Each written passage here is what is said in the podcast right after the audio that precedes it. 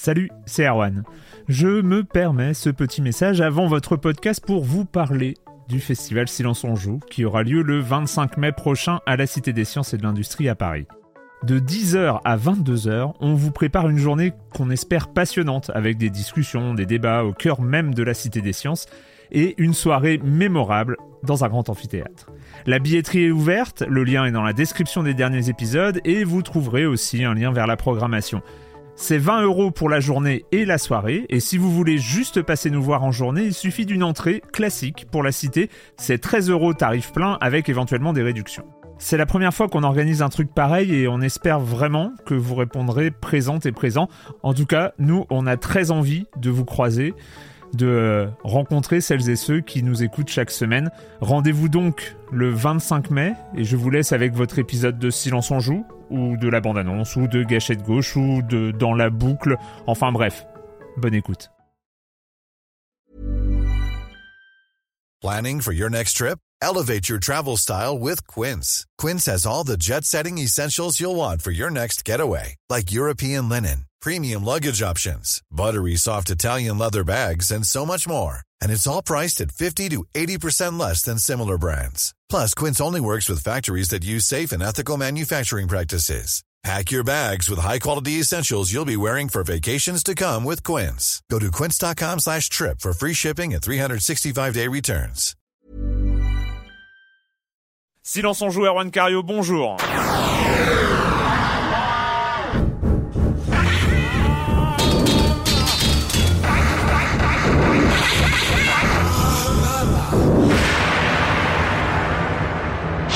Aujourd'hui, on va parler de Steam, de rétro gaming comme la semaine dernière, mais pas avec les mêmes.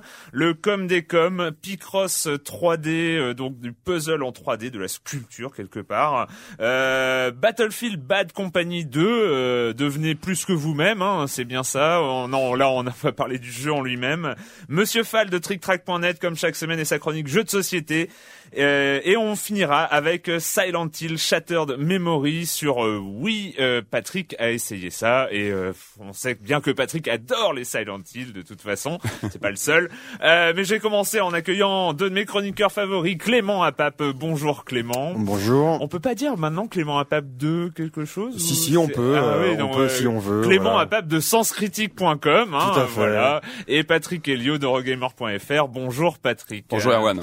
Euh, on commence par toi Clément avec euh, bah, Steam euh, qui débarque où ça Qui débarque euh, sur Mac. Alors c'est c'est la c'est la grosse news en fait de la semaine. C'est news rumeur ou c'est en Ah non non c'est c'est confirmé. Ouais. euh, c'est vraiment une grosse news parce que le le Mac, euh, on le sait, euh, a été toujours euh, un peu la risée des joueurs PC puisque il y a, les jeux sur Mac se comptent vraiment sur les doigts euh, d'une main et encore une main un peu amputée. Ouais. Euh, et là, la grosse nouvelle, donc, c'est que Steam, la plateforme de téléchargement de Valve, arrive sur Mac avec tous les jeux Valve natifs. C'est-à-dire qu'en gros, euh, Team Fortress 2, euh, Half-Life, Portal, le futur Portal 2, etc., tourneront nativement sur Mac. Si on a déjà acheté les jeux, ils seront évidemment, on n'aura pas à les racheter, ce qui est, ce bien. ce qui est une bonne chose. C'est une bonne chose. C'est une bonne chose. Alors ça veut pas dire que tous les jeux qui existent sur Steam sont sur Non, bien Mac, sûr, bien parce qu'il faut il faut les redévelopper. Il y a des chances que les jeux qui sont euh, qui ont été développés, qui existaient sur Mac, comme Civilization 4 par exemple, mais qui ont été développés sur PC et sur Mac par deux boîtes différentes, il y a des chances qu'on doive les réacheter s'ils Ouais. doivent être euh, redéveloppés. Mais ça on sait pas encore. enfin, finalement, ça veut dire que euh, grosse- Valve, Va- Valve va adapter son moteur source euh, Voilà. sur Mac. Et, donc, ce qui est intéressant, au-delà de ça, c'est qu'en fait, ils ont ils ont pas fait ça de, enfin, ils ont fait ça eux-mêmes, mais ils ont travaillé conjointement avec Apple. C'est-à-dire qu'on sent que Apple, avec l'iPhone et l'iPod Touch, a mis un pied dans le jeu vidéo ils ont commencé à se rendre compte que c'était quand même intéressant. Et en fait, ils ont vraiment travaillé main dans la main avec Valve pour permettre euh, D'avoir plus de jeux. ouais, d'avoir sur, plus de euh, jeux sur Mac. Moi, par exemple, moi chez moi, j'ai un PC évidemment euh, parce que je suis un joueur Hmm. et un Mac. Euh, quand je jouais à deux à certains jeux comme Team Fortress 2, j'étais obligé de rebooter mon Mac sous Windows pour y jouer, donc c'était Mhm. déjà bien. Là, je pourrais y jouer de manière native, et on sent que c'est un, un, un pas, euh, un pas vers le jeu Mac, et c'est plutôt bien. D'ailleurs, euh, petite euh, petite information qui a suivi cette annonce. Dice, euh, qui a fait Battlefield Bad Company 2, dont on va parler tout à l'heure. Enfin, les Battlefield d'une manière Voilà, générale. ouais. a, a annoncé effectivement qu'il était intéressé aussi à passer euh, à passer son, son, son jeu sous Mac. Ce qui est ce qui est très intéressant parce que le Mac aujourd'hui, je crois que c'est 5% en fait. Ouais, du... en, termes de énorme. plateforme, c'est pas énorme. C'est- quoi. C'est c'est compliqué de passer un jeu du PC au Mac. hein. Est-ce que c'est vraiment des, des, des Alors, technologies euh, complètement différentes? Parce je que suis pas. t- Oui, parce qu'en fait, d'après ce que j'ai compris, alors attention, hein, euh, Allez, flagellez-moi si je me comme ça, trompe. En gros, euh, sous Mac, c'est de l'OpenGL. Euh, donc c'était un peu comme Quake à l'époque. Enfin, en fait, c'est les, les, les, les deux merci. trucs, euh, les deux gros trucs de moteur 3D qui sont DirectX et OpenGL. OpenGL. Ah ouais, donc on n'est plus du tout sur les mêmes, euh, les mêmes euh, de- je, je, je crois, mais alors, euh, en- comme d'habitude, quand, on pa- quand on commence une phrase par je crois, généralement, ça veut dire qu'on va se faire défoncer dans les forums euh, la semaine d'après. Euh, de mémoire, euh, ID Software euh, a toujours développé à partir d'OpenGL, hein, ce qui euh, donnait des, des, des trucs qui pouvaient euh, les, les, les, les moteurs euh, Doom, Quake, etc. C'était euh, c'était ba- plutôt basé sur OpenGL. Tout à fait. Et euh, peut-être que Valve se basait sur DirectX et a, et a adapté son truc. Ouais. Alors ça, bon, après. Alors, ce qui, est, ce qui est aussi intéressant, c'est que, euh, notamment pour les joueurs cross-platform dont je fais partie, les sauvegardes PC seront compatibles Mac et vice versa. Ah, Donc ça, c'est c'est c'est aussi Donc agréable. après, Donc on pourra peut-être acheter des jeux voilà qui seront compatibles sur les deux Tout machines. fait, Voilà, on achètera un titre. Ceci et, euh, dit, ça ne répond pas effectivement à la question que tu posais. C'est le Mac, c'est 5%. Et en fait, si les jeux vidéo ne se sont pas plus développés ça sur Mac, c'est parce qu'il n'y avait pas un parc Tout installé à fait. monstrueux. Mais justement, là, c'est peut-être euh, sortir du cercle vicieux pour le transformer en cercle vertueux. Puisque, puisque Valve et Steam sont quand même des, des, des, des gros supports, ça pourra, ben on l'a vu avec Battlefield, hein, ça va, ça, ça peut, euh, ça peut mettre de nouveaux développeurs euh, au Ouais, sur Mac et sûr. c'est, et c'est plutôt pas mal. Voilà. Alors le rétro gaming Eh oui. euh, avec des expos et tout ça et euh, Ça- il y a, ça bouge, il y a, y a une espèce de, de, de baston interne dans, dans les coulisses. euh, Eh ouais, je vous voilà. avais parlé la, la semaine dernière du musée du jeu vidéo qui, qui va ouvrir euh, courant avril euh, à la Défense. Et euh, dans la foulée de, de, de cette, de cette annonce, l'association MO5.com qu'on connaît bien parce qu'elle est euh, connaît depuis longtemps. connaît depuis voilà, longtemps, ouais. qui dispose d'un grand grand fond de machines euh, et qui qui euh, qui, qui prend soin de ses- ses- ses vieilles bécanes ouais, et, ouais. et, et voilà a, a, comment dire annoncé qu'il ne collaborait pas à ce à ce musée du jeu vidéo. Mhm. Et quelques jours après, on a eu une autre annonce, euh, celle d'un d'une d'un salon du rétro gaming qui était organisé justement par evo5.com. Que- Question, euh, en fait, ils ont annoncé qu'ils participaient pas parce que c'était prévu au départ, qu'ils participaient avec eux? Ben, je crois que c'était pas ouais, c'était pas très clair à ce niveau-là. Je crois qu'ils ont travaillé ensemble. Après, je connais pas les, les tenants et aboutissants exacts. Euh, moi, ce que j'ai vu en tout cas, c'est que voilà, MO5 annonçait donc ce, clash, salon du rétro gaming de son côté qui aura donc lieu euh, du 26 novembre au 28 novembre, euh, donc euh, qui aura la- lieu à la Cité des Sciences et de l'Industrie de la Villette. Oh, c'est cool, c'est pas loin. Euh, donc ils annoncent euh, 400 Pardon. mètres. euh, ouais, pour nous, c'est vrai que c'est pas très loin loin chez vous. Donc ils Voilà, annoncent, non, ils on annoncent sait 400 rien. mètres carrés de- d'exposition avec une grande partie de leur, de leur collection. Euh, ils annoncent aussi une centaine de postes jouables. euh, Mais donc, Non, euh, mais c'est- donc mais- le truc de MO5, ça sera pas un musée permanent? J'ai- j'ai- Non, c'est un, Là, c'est ce un qui est annoncé, voilà, c'est une- deux journées. c'est un événement sur deux journées. À mon avis, il y aura peut-être des suites si, si ça marche bien. Donc, euh, donc voilà, moi j'ai envie de dire tant mieux. Il y a deux événements différents qui vont se tenir. Moi, j'irai voir les deux parce que ça Oui, m'intéresse évidemment. Ça, on suppose. J'ai envie de dire que plus on parle du rétro gaming et mieux c'est, plus on sensibilise sur le, le fait. euh, la nécessité Alors si on pouvait commencer à appeler ça l'histoire du jeu vidéo plutôt que rétro Eh ben, gaming, comme tu voilà, veux, moi ça mais, me, euh, ça, me- ça me dérange pas l'histoire du jeu vidéo. Non mais c'est Là, ça s'appelle quand même le premier salon du rétro gaming. ouais bon d'accord ok. Donc, euh, donc tout ça c'est un peu la même chose en fait. Et, euh, et voilà, donc deux, deux, euh, deux événements différents. On verra ce que ça va donner. Ouais. Euh, Mais c'est vrai que MO5 a, a ce côté un peu, euh, il, il conserve, c'est un peu les gardiens, euh, les gardiens Les- du les gardiens temple, du temple, ouais, tout à fait. euh, depuis très très longtemps. Alerte Orange sur- avait fait une, une exposition, je crois l'été dernier, si je Ouais, de sur bêtises. Retro Gaming, On en avait parlé la semaine dernière. Donc, donc voilà, les deux parties qui vont chacun travailler de leur côté, en espérant voilà qu'il faut pas non plus trop diluer le message et que un jour ou Alors, en même temps, c'est le même, hein, c'est le même message. hein. Oui, mais Voilà. bon, voilà, autant, autant les dans- dans, énergies. dans le même sens, voilà. Exactement. En tout cas, voilà, deux expos qu'on ira voir. Le com des com de la semaine dernière, alors évidemment, Heavy Rain, grand débat, euh, donc euh, grand, euh, les, des forums assez assez agités avec des prises de position assez radicales euh, chaque fois. Hein, on a, ça va, il n'y a pas eu trop de dérapage. Hein, évidemment, il y a les gens qui euh, n'aiment aiment plus ou moins David Cage, aiment plus ou moins Heavy Rain. Voilà, mais bon, ça c'est ça c'est normal. J'ai retenu euh, la contribution de agent euh, 69 qui dit euh, perso j'ai beaucoup aimé Heavy Rain, mais je déteste cette espèce de complexe que semble avoir euh, cette industrie vis-à-vis du cinéma. Euh, Je ne pense pas que ce soit faire avancer ni le jeu vidéo ni le cinéma que de se mettre à faire de la motion capture. J'en ai un peu marre de tous ces jeux qui s'approprient les codes du cinéma pour raconter des histoires. Le jeu vidéo peut raconter des histoires autrement. Des jeux comme Shadow ou Ico l'ont prouvé.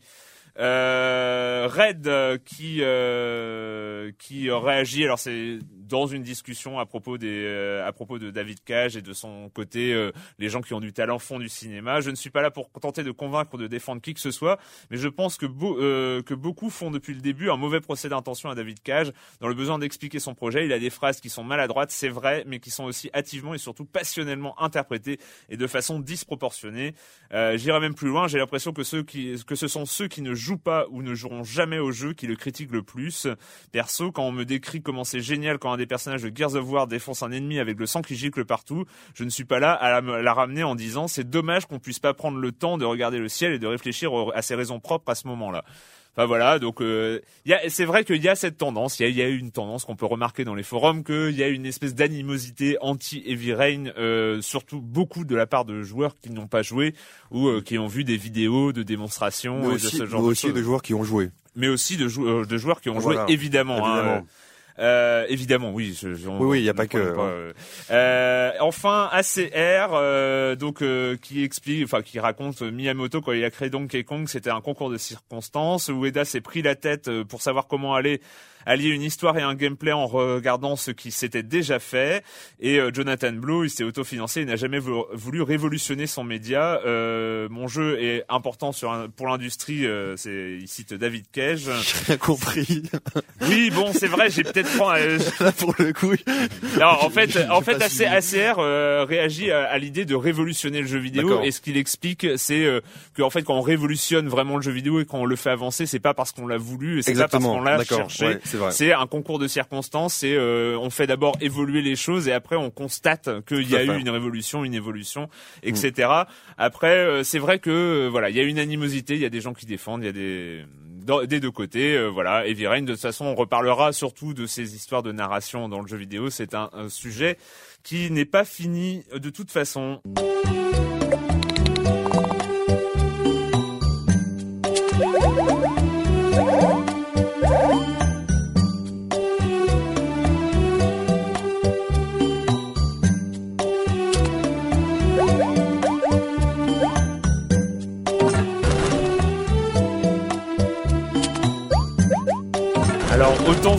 Dire que au bout de 160 puzzles, cette musique commence littéralement à euh, casser les oreilles. Je n'en peux plus. Ah, parce qu'elle est sympa là quand on Ouais, non, non, la première fois, la deuxième, la troisième, la dixième, ça va encore. Hein. Il y en a et c'est pas la seule hein, dans Picross 3D puisque c'est Picross 3D. Euh, sur DS, euh, il y a euh, quelques musiques d'ambiance comme ça, sauf qu'au bout de 180 ou 150 puzzles, eh ben on les a toutes entendues au moins 30 ou 40 fois et franchement, on n'en peut plus. Alors t'en as combien? Parce que tu m'as dit que t'avais t'avais t'avais je plongé dans le jeu, mon, mon, mon, compteur, mon compteur, je dois en être à 160 ou un truc. Euh, Sur 300, c'est ça? Non, je pense que c'est plus. Alors parce que en fait, je suis au dixième, pour être plus précis, je suis au dixième niveau du niveau facile. Donc en fait, après, il reste encore moyen et, et, difficile. Parce que c'est long quand même. Hein, c'est long. Hein, il faut compter quand même 10 minutes, un quart d'heure par euh, par puzzle. Hein, donc ce qui, est, ce, qui est, ce qui est plus que sur Picross 2D en tout cas. Mmh. Ce qui est plus que sur Picross 2D. Parce que de mémoire, c'était plus rapide. Alors Picross 3D, c'est quoi, chers quoi C'est quoi? Eh bien, vous connaissiez. En tout cas, si vous ne connaissez pas, je vous conseille d'essayer Picross, euh, le Picross classique, qui date, qui, date, qui, est un, Picross, qui est un vieux principe où on doit finalement colorier des cases. Enfin, il y a des cases blanches. Au début, c'est des grilles blanches. Et il faut colorier des petits, euh, des petites cases noires en fonction d'indications chiffrées qu'il y a sur les colonnes et sur C'est une euh, sorte de mot croisé de chiffres. Non. ok, je vais pas essayer. Du tout, Attends, pas du tout, pas du tout. Euh, en fait, on, on, on, a des indications en chiffres, c'est le nombre de cases coloriées. En fait, en Picross 2D, on avait euh, des séries 1, 2, 3, 1, et en fait, il fallait qu'il y ait une case coloriée, un certain nombre de cases blanches, deux cases, euh, un certain nombre de cases blanches, etc. Et ça marchait bien en fait, comme principe. Et ça marchait hein. très très bien parce que c'était euh, voilà, il fallait quand même se creuser la tête. Et en plus, petite récompense à la fin, en fait, la grille faisait un espèce un de dessin, ouais. un dessin en pixel art euh, c'était euh, qui était euh, souvent dans la version DS en tout cas c'était c'était bien senti ah non c'était bien non, mais c'est encore hein, on peut encore le conseiller hein, c'est un on jeu peut encore le c'est vraiment un, ouais, un, jeu de réflexion j'ai perdu enfin j'ai perdu non on ne perd pas, on ne perd pas. du temps mais j'ai passé énormément de temps sur Picross classique Et là, Picross 3D arrive et euh, et ben c'est franchement c'est une euh, jolie claque. Euh, c'est vraiment une réussite euh, complète. Alors le principe est le même, sauf qu'à la place d'avoir une grille, on a un cube et on doit en fait euh, non pas colorier des cubes en noir, mais en détruire. En fait, on doit donc en fait on doit finalement on doit sculpter un cube. C'est vraiment un jeu de sculpture. Euh, on a euh, ce cube avec quelques numéros, donc euh, sur euh, sur C'est le même type de logique, il y a 1, 3, 1. Alors en euh, fait euh, non parce que c'est pas exactement le même type de logique parce qu'il n'y a qu'un seul chiffre sur chaque colonne ou chaque ligne ou chaque profondeur. Enfin voilà vu que c'est en trois dimensions évidemment. Euh, il n'y a qu'un seul chiffre et donc si il est le chiffre est tout seul ça veut dire que par exemple il y a un 4 eh bien il y a quatre euh, il faut garder quatre cubes dans euh, D'accord. dans la colonne. ligne. si euh, on a un 4 avec un petit rond euh, ça veut dire que il faut- on doit garder quatre cubes, mais en, euh, en deux fois. C'est-à-dire que c'est soit 3 et 1, soit 2 et 2, soit euh, 1 et 3, enfin voilà.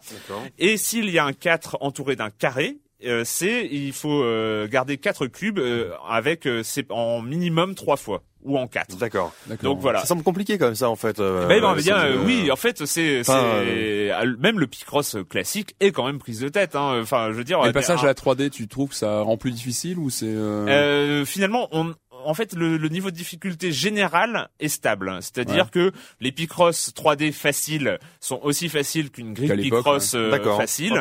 Et, les, et au fur et à mesure de l'augmentation de la, la- euh, la comme, euh, difficulté, on se prend ouais. la tête, on fait des erreurs, on fait des des, des- des- euh, on, on se plante, etc. Mais le niveau, de- je dirais qu'ils ont su conserver un niveau de difficulté assez similaire, c'est-à-dire qu'on a, euh, et là-dessus, je retrouve cette même sensation que j'avais au moment de, au moment de Picross, c'est-à-dire que quand on a fini une grille assez à un stade assez avancé parce que moi quand je dis que je suis au niveau facile 10 euh, c'est à la fin du niveau facile et ça commence quand même déjà à être euh, à être assez coton parfois euh, quand on a fini un truc un petit peu coton on on n'en peut plus on n'en peut plus parce que on s'est pris la tête à un moment il y a, on, on trouvait pas ce qu'il fallait euh, on trouvait plus de cubes etc en plus il y a un compteur c'était ce Ah fait en fait, il y a, on a un temps limité, euh, genre une demi-heure, mais pour avoir le maximum d'étoiles, Il il faut le finir en 10 minutes. Ouais. Et donc, Ouais. genre, t'es à 8 minutes 50, euh, et puis euh, tu passes la neuvième minute. Et de là, t'as une espèce de sonnette qui sonne et tu sais qu'il y a t'as encore euh,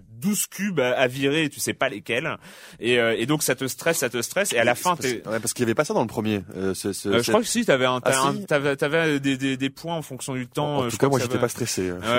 Mon Ah non non là, là vraiment il y a, y a de la tension et puis évidemment euh, si tu euh, te gourres dans un cube et que tu le détruis alors qu'il faut pas tu perds aussi une étoile enfin bon bref Et euh, t'as essayé euh, challenge. multijoueur ou pas hein? Euh, pas du tout en multijoueur. Euh, donc en fait, euh, et un des points qui est vraiment génial, et donc en fait, quand tu termines un puzzle, tu vois la forme qui est toute grise, parce que évidemment tes, tes, tes trucs qui sont gris. Et en fait, le but du jeu, tu as, tu disposes de 5 secondes à peu près. Ça fait pas partie du jeu, mais finalement, ça, ça c'est le, le réflexe de joueur pour deviner qu'est-ce que c'est. Parce que alors encore, quand c'était de- du pixel art 2D, Ouais, c'était assez simple, on voyait, Quoique, euh, euh, il fallait quand même attendre les couleurs sur certains pour euh, deviner. Autant là, pour euh, deviner euh, que c'est un gardien de foot à l'horizontale qui est en train d'arrêter un ballon, sachant que c'est des cubes et que la, la quoi comme figure un peu marrante comme ça T'as eu euh, ah, c'est c'est assez rigolo. Il y en a énormément. Euh, t'as euh, t'as des, des toupies, t'as des in- des instruments de musique, t'as des danses, genre du hip hop. Ah oui, le hip hop pour le deviner. bon courage. Euh, t'as euh, t'as des animaux, des euh, des lettres. Enfin, les lettres c'est les premiers niveaux, c'est les, les Mhm. plus faciles. Et euh, t'as t'as vraiment plein plein plein. Et en fait, ils sont tous animés en plus. C'est-à-dire que après, une fois que tu les vois, qui sont coloriés, ils se mettent à bouger, etc. Et c'est vraiment. Et t'as un système de, de téléchargement de, de niveaux créé par des par des fans ou, Euh, ou pas oui, Ouais. oui, oui, oui, et surtout, surtout, ce qui est quand même très, très impressionnant, c'est que tu peux créer ton propre Picross ouais. 3D, et en fait, ça marche. C'est assez hallucinant. C'est-à-dire que tu, tu commences avec juste un tout petit cube, et puis tu rajoutes des cubes petit à petit. Alors évidemment, euh, vu qu'on n'est pas hyper pro en design euh, 3D, enfin moi, en tout cas, hein, je, je pense que parmi nos auditeurs il y en a, mais en tout cas, moi, je suis une vraie tanche. Euh, eh bien, on, ça ressemble à rien. Hein. moi, ce que j'ai fait, c'est c'est une espèce de gloubi-boulga de On peut accéder euh, à tes, à tes créations comme ça à toi ou si je veux.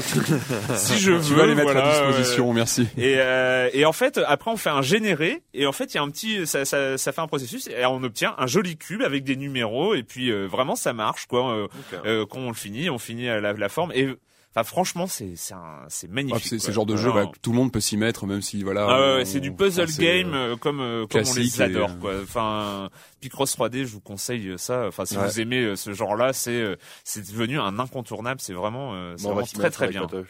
Voilà, et je vous montrerai mes créations ou pas. Enfin, voilà. A simple support mission, they said. It's a fake what you found. Fake, sir? Dummy. We think it's a dry run. Nothing's ever really that simple, though. They're building a weapon. What we know about it so far scares the shit out of us. What we don't know scares us a lot fucking more. Want you to do what you do best. Be unorthodox. Be lethal. Can you do that for me? We can do that, sir. Yes.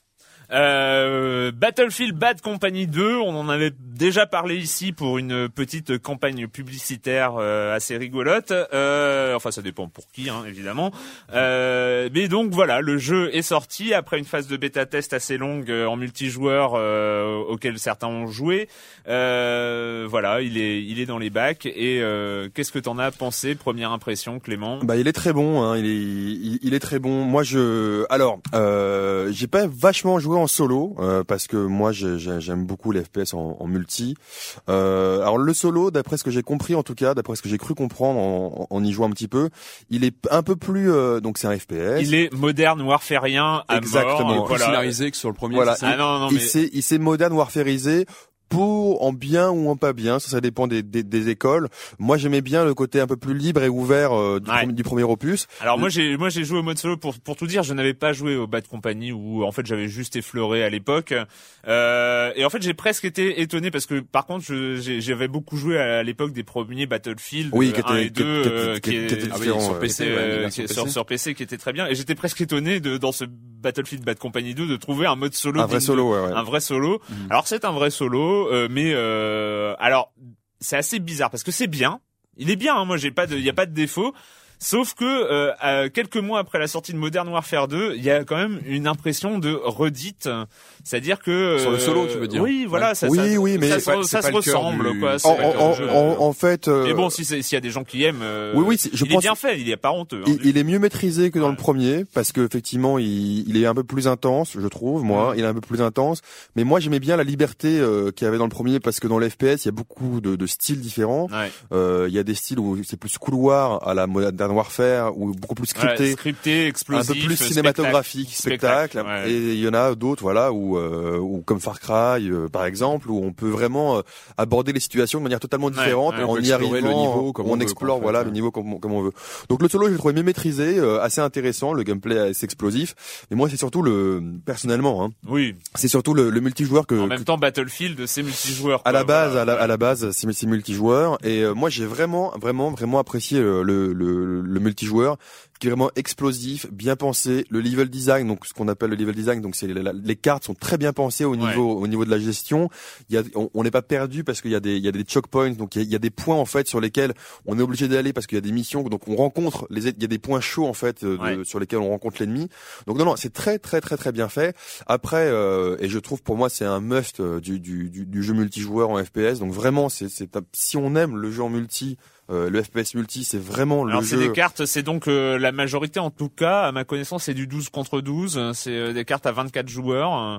Oui. Alors, en tout cas, moi j'ai joué à la version euh, 360, hein, donc. Ouais, ouais, non, non, non. euh, Mais glo- globalement, c'est ça, euh, avec avec des missions. Moi, ce que je regrette, parce que bon, euh, ce jeu, euh, voilà, on, on- achetez-le, hein, si vous aimez le FPS, l'idée est là. Maintenant, moi, ce que je regrette, c'est euh, c'est de la part de EA, je trouve ça un peu étonnant et décevant euh, d'avoir sorti le jeu en, en cet état. Je m'explique. Sur PC, sur PC, euh, on, et je suis pas le seul à le remarquer, hein, il y a une petite gronde des, des joueurs parce que euh, il est pas du tout, du tout stable. Euh, à l'heure, Ah, à l'heure où je vous parle, en fait, par exemple, euh, euh, les serveurs sont morts. C'est-à-dire que on peut, enfin, le serveur d'authentification, il y a des problèmes d'authentification avec Que sur PC, avec- ça? Surtout sur PC, Ouais. avec Punkbuster, donc le système Ouais, de- ouais. Il y a beaucoup de systèmes où, si vous voulez, quand on sort le jeu, là, on est obligé. euh, bon, moi, moi, ça va parce que j'ai un peu l'habitude et, et certains de nos auditeurs aussi. Il faut qu'on aille sur internet, il faut qu'on aille fouiller, il faut qu'on aille Ouais. modifier les trucs, il faut qu'on aille, faut qu'on suive le compte Twitter de machin, machin. Et donc c'est ça, je trouve ça dommage. Ils ont pas réussi malgré un bêta test assez important, hein, comme Ouais. on l'a dit, à sortir un produit poli et euh, enfin poli. Non, mais bien sûr. un, mais, un euh, bon anglicisme, fini, polish, euh, ouais, fini, euh, voilà, non, un produit fini et, et, et ça c'est ça c'est dommage. Et alors ça c'est pas ça qui va qui, qui, qui va coûter à mon avis son succès au jeu. Mais c'est dommage, euh, sachant que voilà, il y a encore, il y a encore pas mal de travail à faire. Euh, il y a encore des bugs, il y a des machins, Alors je sais, je sais pas si ça a été corrigé, dommage. mais euh, je vous conseille quand même à propos de Bad Company 2 de euh, encore une fois. Alors on avait on avait conseillé le test de Bioshock 2 à l'époque, mais euh, le, sur Naufrag ils ont fait une vidéo test euh, à l'époque du bêta test il y a quelques semaines Qui est très euh, drôle. ouais. de Bad Company 2 qui est absolument à mourir de rire. En fait c'était pas sur les bugs, mais sur les espèces de euh, Ah oui, tu m'en avais parlé. de, ça, oui, oui, des- de, de, de déséquilibre de gameplay ou euh, oui, c'est ça, c'est finalement, ex- euh, exploitation ouais, de petits bugs, des, des- euh, des voilà. failles où, on, on finissait par démonter un tank à coups de perceuse, à coups de dévisseuse. Voilà. Ou alors, ou alors il y avait un, un drone hélicoptère qui pouvait exploser, qui, qui rentrant dans un Apache, donc un drone Ouais. hélicoptère qui fait 2 mètres, qui rentrait dans un Apache, et c'est l'Apache qui, Voilà, c'est ça. l'Apache qui tombait. Ou alors des Bon. espèces de, de, de combines, genre tu prends un motoneige, tu le blindes de, de TNT, tu fonces jusqu'à la cible et, euh, la cible ennemie et puis tu sautes avant et puis euh, finalement ça ça fait ça finit la mission hyper Oui, mais vite. voilà, ils ont dû corriger quelques petites choses. Non, mais c'est vraiment, donc c'est c'est un jeu. euh, là, on parlait d'Apache, donc euh, et de motoneige. Effectivement, il y a beaucoup de de, de véhicules aussi. Bah, c'est- donc c'est- c'est la marque de fabrique des De- Battlefield. Voilà. Moi, franchement, j'ai euh, j'ai essayé. Alors, euh, c'est vrai que moi, je suis euh, un petit peu les Battlefield. J'avais j'avais téléchargé la version euh, Xbox Live Arcade euh, récemment. Enfin, il est sorti il y a quelques mois, qui était qui était vraiment Ouais. pas mal en multi, du pur multi. Et là, là, c'est vrai que bon, le problème, c'est que je suis à vraiment une, une quiche, surtout. Enfin, déjà, déjà sur PC, c'est pas joli, joli en, en FPS, mais alors euh, sur console au pad, c'est euh, c'est un peu une catastrophe. Hier soir, il y a eu un grand moment où j'avais pris. Finalement, quand je suis fatigué de me faire buter, je, je suis désolé, je vais faire un aveu, euh, un aveu triste hein, euh, à- à- sur cette antenne.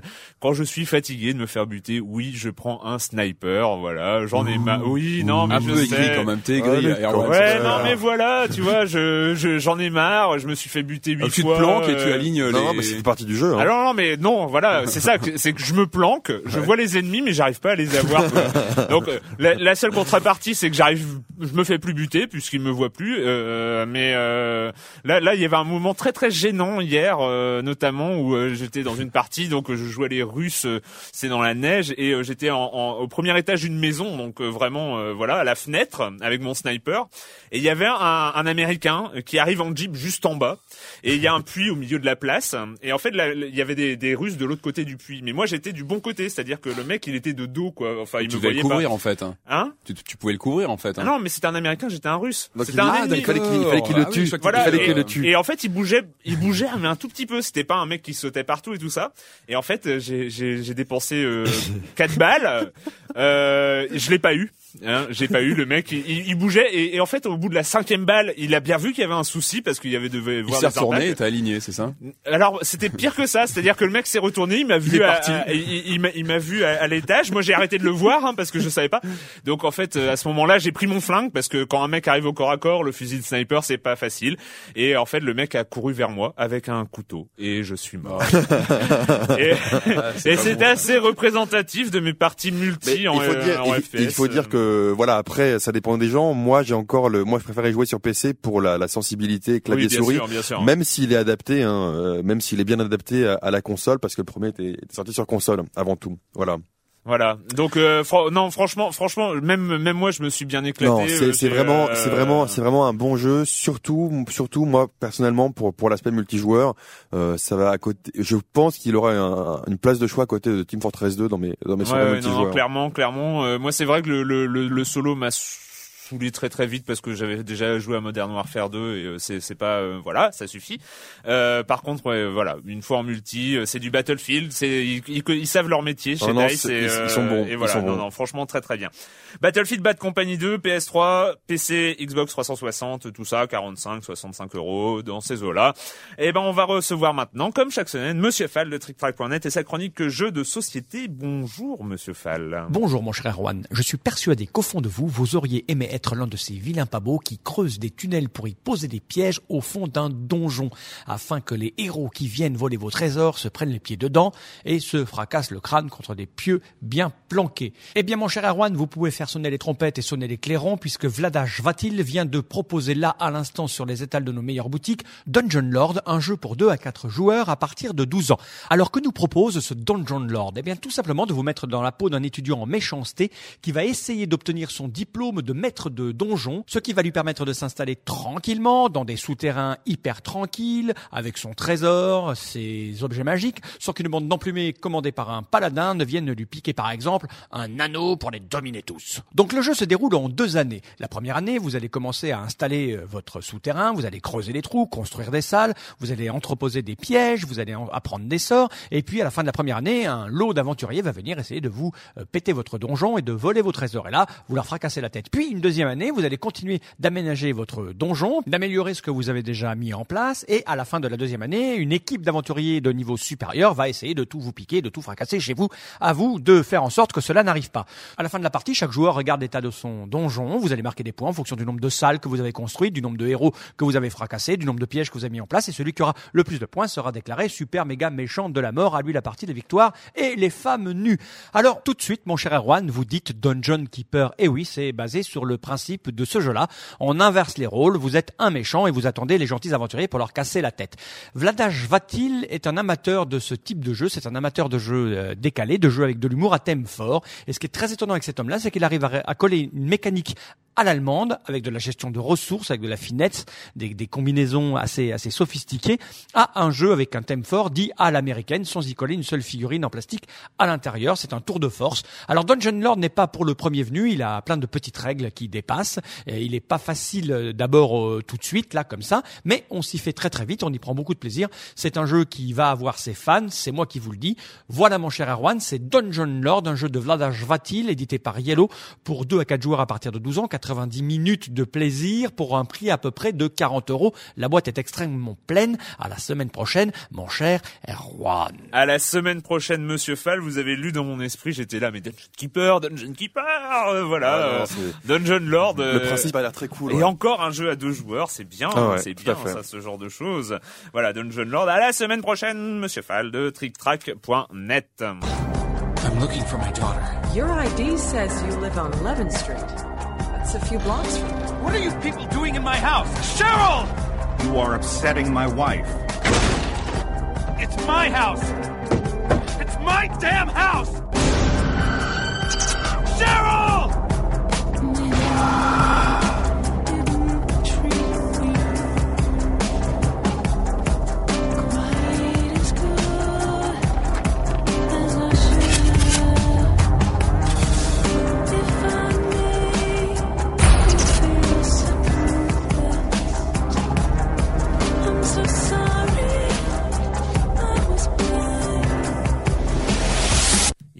Un petit peu la joie de vivre, euh, ce trailer.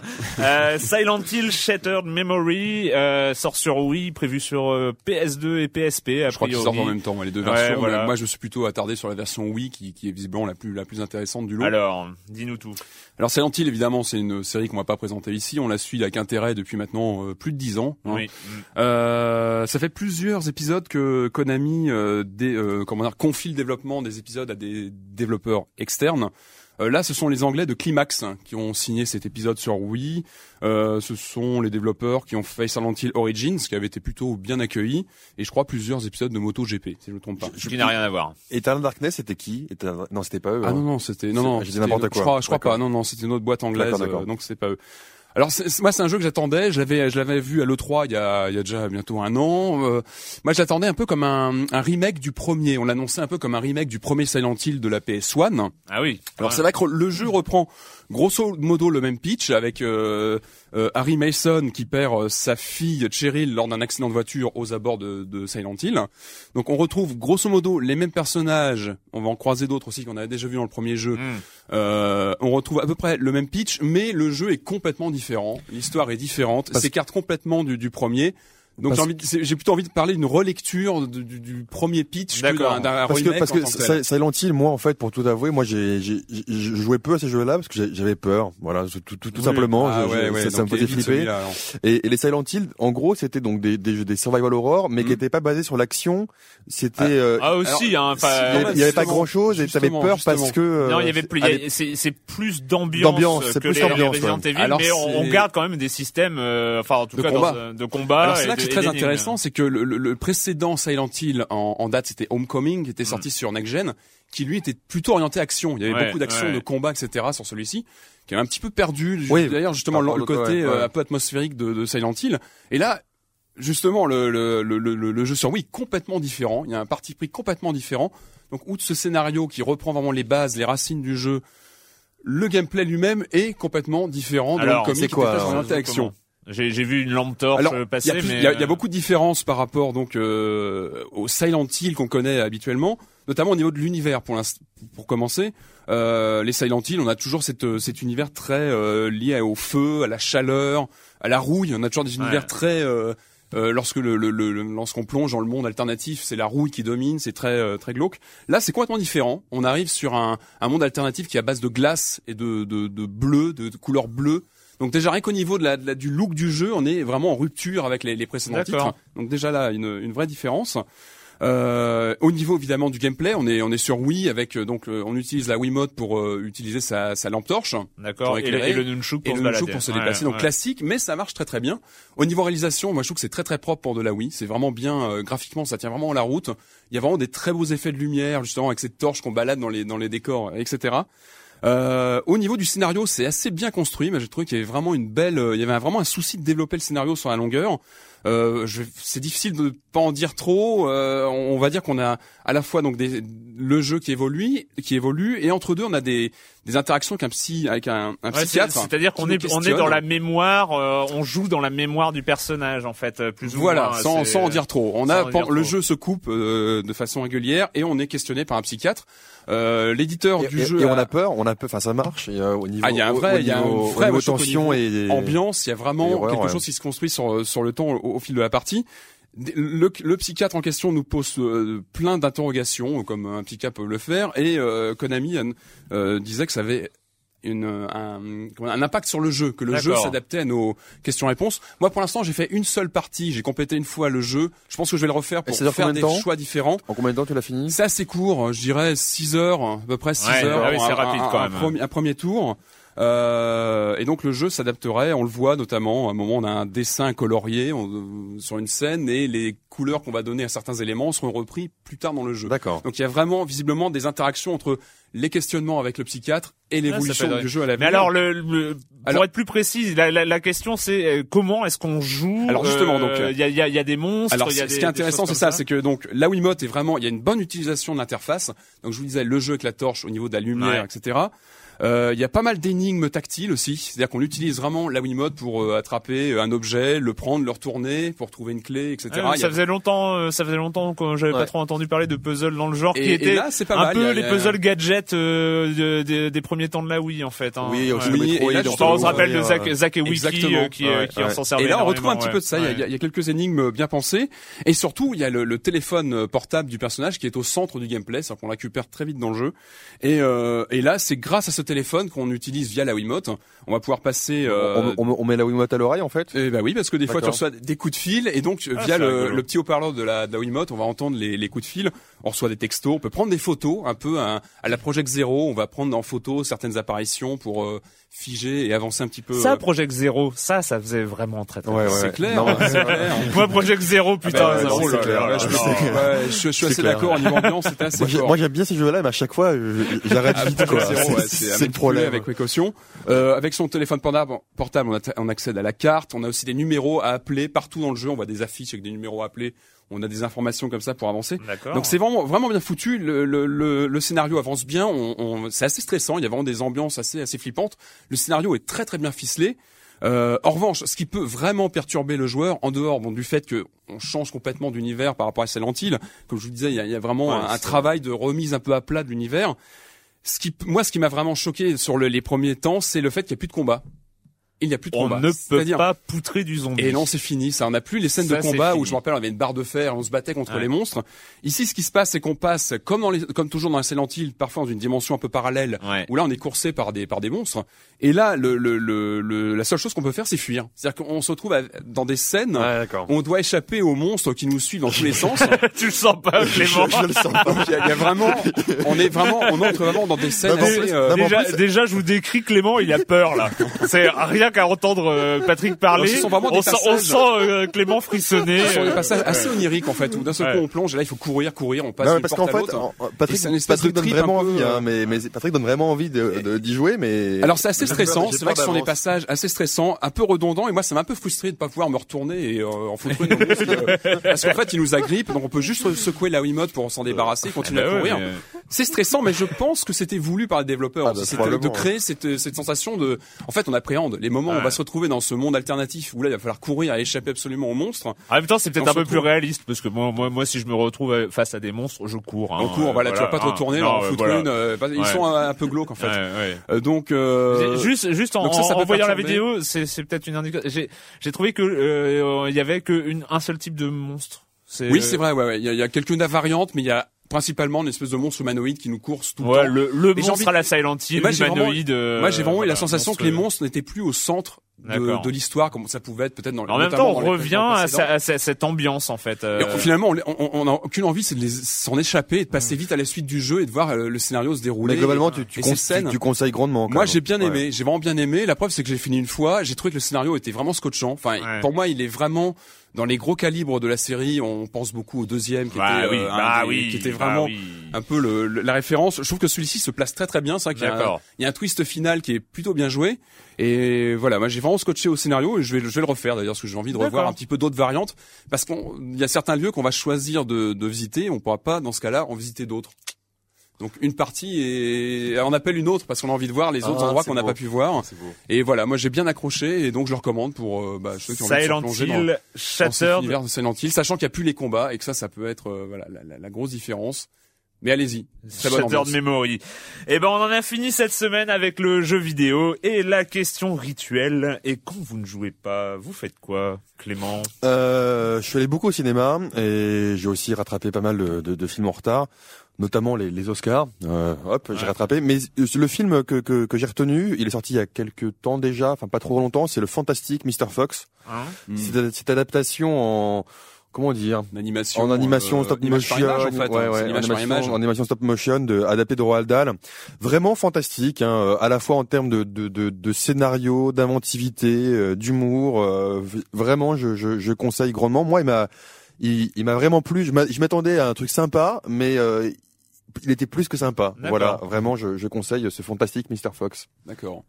Patrick Euh, cinéma aussi, mais on ne devait pas être dans la même salle. Moi, je suis allé voir Daybreakers, qui est sorti, je crois, la semaine dernière. Alors moi, c'est le pitch hein, qui me faisait rêver. Ça se passe en 2019 et les vampires ont pris le pouvoir euh, dans le monde. Oui, les, alors euh, les humains j'ai, sont j'ai vu passer retranchés, ça, survivent. euh, j'ai, vu passer Et, ça. euh, et moi, j'ai vraiment bien aimé. Ah euh, ouais J'en a- avais pas entendu énormément de bien par ailleurs. Oui, mais moi j'ai vraiment bien aimé l'ambiance. Il y a un super casting, il y a Ethan Hawke, Sam Neill et William Dafoe quand même. hein. Oui. C'est- pas Ah rien. oui, oui, oui, et ça tient bien, c'est une petite, c'est une série B mais qui fonctionne bien. Il y a pas oui, c'est un- ça, c'est beaucoup de moyens. B assumée. Mais euh, voilà, ouais. c'est assumé, c'est plutôt bien joué et ça marche. Donc moi je, je Ah, rien, recommande. que pour, rien que pour William Dafoe, je crois que je vais y aller. Quoi. En tout cas, c'est une belle variante sur, les- sur, sur le thème du vampire. Donc euh, Daybreakers, euh, moi, je recommande. D'accord. Et ben moi j'ai vu la en DVD, euh, c'est sorti il y a pas très très longtemps, je crois. Enfin en tout cas, euh, The Red Riding. euh, Trilogie, oui. La trilogie oui, The c'est Red Riding, euh, c'est une trilogie anglaise euh, produite par Channel 4 et euh, qui a été euh, qui est sortie au cinéma. paraît que Et, c'est euh, excellent. ouais. franchement, franchement, c'était c'est une énorme claque. On est sur du polar, polar hyper noir. Donc c'est une trilogie, c'est trois films qu'il faut voir les trois. Enfin, euh, même si chacun se, tient indépendamment sur un tueur euh, en série de fillettes dans le Yorkshire, euh, donc C'est- euh, c'est au, des nord, années- euh, au c'est- nord de C'est l'Angleterre. des années, c'est ça les, les titres. Alors euh, voilà, il y a 1974, 1980, 1983, et en fait c'est au milieu de la corruption, de euh, euh, du crime, euh, voilà, c'est c'est très, c'est vraiment ce qu'on appelle du polar noir. euh, c'est c'est pas euh, c'est pas de l'enquête, c'est pas du thriller, c'est du polar. Et euh, dans en Angleterre, avec euh, toute la joie de vivre qu'ils savent nous transmettre. Non, il paraît, il paraît que c'est Voilà. excellent. Ouais. Il paraît que c'est vraiment. Non, excellent. Vraiment. The Red Riding, voilà, c'est sorti en DVD, en coffret DVD. Et ben, on se retrouve très bientôt pour parler jeux vidéo sur Libé Labo. Libé Labo. Hey, it's Danny Pellegrino from Everything Iconic. Ready to upgrade your style game without blowing your budget? Check out Quince. They've got all the good stuff shirts and polos, activewear, and fine leather goods, all at 50 to 80% less than other high end brands. And the best part? They're all about safe, ethical, and responsible manufacturing. Get that luxury vibe without the luxury price tag. Hit up quince.com slash upgrade for free shipping and 365 day returns on your next order. That's quince.com slash upgrade.